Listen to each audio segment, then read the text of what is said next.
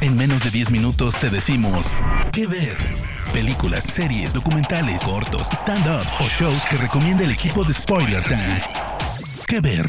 Estos asuntos de economía y finanzas son tan simples que están al alcance de cualquier niño. Solo requieren saber sumar y restar. Cuando usted no entiende una cosa, pregunte hasta que la entienda. Si no la entiende, es que están tratando de robarle. Muy buenas, ¿qué tal? Feliz 2021, soy Fernando Malimovka para el podcast que spoilertime.com, en este caso para traerles una gran película que vino de alguna manera a explicar cómo todo el mundo real, la creme de la creme financiera, nos ha tratado de imbéciles a lo largo del tiempo y cómo sin lugar a dudas lo están haciendo de nuevo. Se trata de The Big Short, una película de Adam McKay, digamos, el creador de Succession, perdón, director además de Succession, de Vice, la película sobre Dick Cheney, y luego yendo más a la comedia, digamos, absurda, como eh, toda la saga de Ron Burgundy, digamos, más que nada tirando ese lado con Will Ferrell. En este caso, por eso vamos a hacerlo rápido, vamos a hablar en contexto. Luego eh, Adam McKay, que fue, digamos, galardonado tanto por esta película como nominado por Vice, como podemos ver tanto en Successions como en Vice como en esta, intenta enfocar un poco más hacia el poder, no, no, la, no la cuestión cómica del gag, sino ir a mostrarnos cómo la realidad es graciosa por lo ridícula y por lo estúpida que es. En este caso de Big Short, vamos a poner rápidamente contexto, se trata de la crisis, o la explicación de la crisis, no, perdón, no la explicación de la crisis del 2008 que casi funde al mundo entero, sino cómo hubo gente que se dio cuenta de eso, hizo muchísima plata, pero que más que nada, cómo lograron detectarla y cómo ahora nosotros podríamos también notar que se viene otra crisis, sobre todo por cómo se aceleran los ciclos, y cómo podemos hacer para darnos cuenta que en realidad todas esas explicaciones y esas creaciones son para ganar dinero, que hay alguien que siempre se está enriqueciendo muchísimo a costa de la pobreza, digamos, de los demás.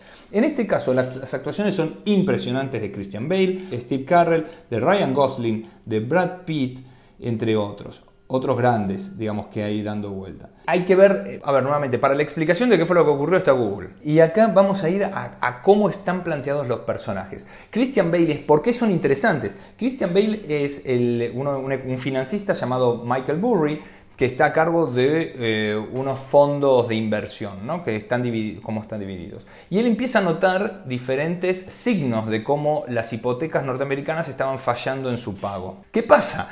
Que el personaje de Christian Bale es un tipo recluido, casi una zeta, que es eh, baterista, fanático del thrash metal, que tiene muy poco contacto con sus empleados y con sus inversores.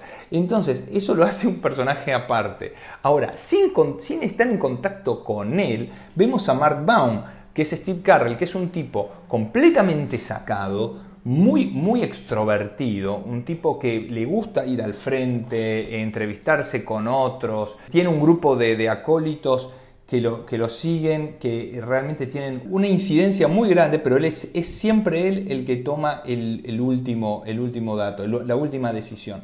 Y acá está donde lo podemos ver, cómo él, dentro de lo que es su odio hacia el sistema, por más que trabaja en el mismo y se, digamos, se enriquece gracias, gracias a él, tiene la historia familiar personal de su hermano muerto, que era financista, y cómo echa la culpa, obviamente, se echa la culpa a él mismo por no haber podido hacer nada para evitarlo su grupo de, ayudantes son Hamish Linklater, que hace de Porter Collins, y Jeremy Strong, que lo hemos visto en, otras, está muy pegado también a Adam McKay. Eh, Jeremy Strong en Succession, ¿no? es el protagonista, que hace de Vinnie Daniel. Esta gente está todo el tiempo reunida, odiando el sistema, viendo cómo joderlo, pero haciendo mucha plata al mismo tiempo. Pero ellos son los extrovertidos, son los que insultan, los que quieren reventar a trompadas a todo el mundo, los que le dicen lo que piensan realmente. Por otro lado, está Brad Pitt, que se junta con dos pequeños eh, chicos asesores, porque justo eran vecinos. Eh, él es un tipo que ya estuvo en el sistema y quiso escaparse, no le gusta aparecer por ningún lado, medio paranoico, raro, muy tranquilo al hablar, dado, va a las entrevistas, no es lo mismo que, Christian Bale, va a las entrevistas, es, perdón, no dije el nombre personal, es Ben Ricard, pero es un tipo que intenta estar lo más afuera posible, muy moderado en sus reacciones, es que eso es además increíble Brad Pitt en esas actuaciones, y justo él entonces se encuentra con dos jóvenes que están viendo la posibilidad de ganar muchísimo dinero y él, bueno, chicos, a ver, acá tendríamos que... Entonces tenemos todo esto, cómo se van moviendo, van a las, a, las reuniones de, aseguradores de, de, hipotecas a hablar, a ver cómo está el mercado en Las Vegas, ahí casi se cruzan entre sí, pero Ahí es donde aparece la figura de Ryan Gosling, que también actúa en la película, que hace de, Jared Bennett, que es un personaje que se da cuenta que hay gente que se está dando cuenta que el sistema está por colapsar y no encuentra mejor forma de hacer dinero que vender los seguros. Y ahí está The Big Short. The Big Short significa cuando usted cobra su seguro por adelantado, antes de que ocurra el siniestro.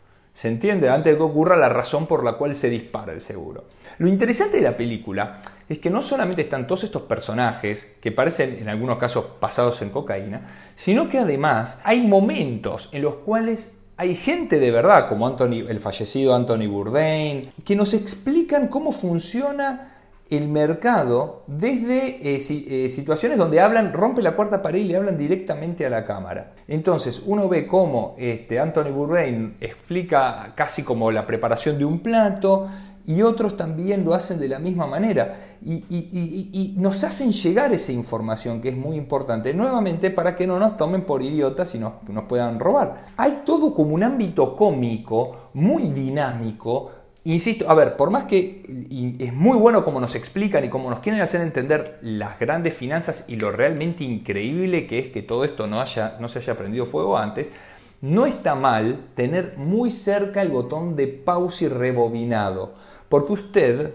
va a en algún momento a decir, uh, uh, uh, un segundo, se me escapó un detalle, y volver para atrás, porque las explicaciones, por más que son simples, no está mal escucharlas más de una vez. Ustedes, chicos, tienen que darse la posibilidad de entender lo que ocurrió en 2008. ¿Por qué? Porque como ya se dice, los ciclos de, crisis económicas mundiales se están acelerando. O sea, dentro de poco puede estar ocurriendo otro.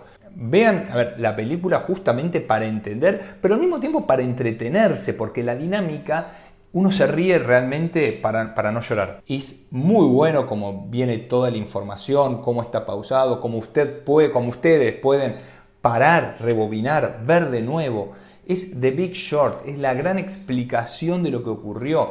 Ya, nueva, ya un poco más adelante veremos la película Vice para que también entendamos cómo gente como George W. Bush termina como presidente, pero en realidad el poder lo tiene Dick Cheney. Así que la verdad es que yo les recomiendo ver la película, nuevamente pausarla lo más que puedan Nunca, nunca este, dejarse, rendirse a, no entender y a no simpatizar con estos personajes. Y las reacciones de, Steve Carrell son las que todos tenemos que tener.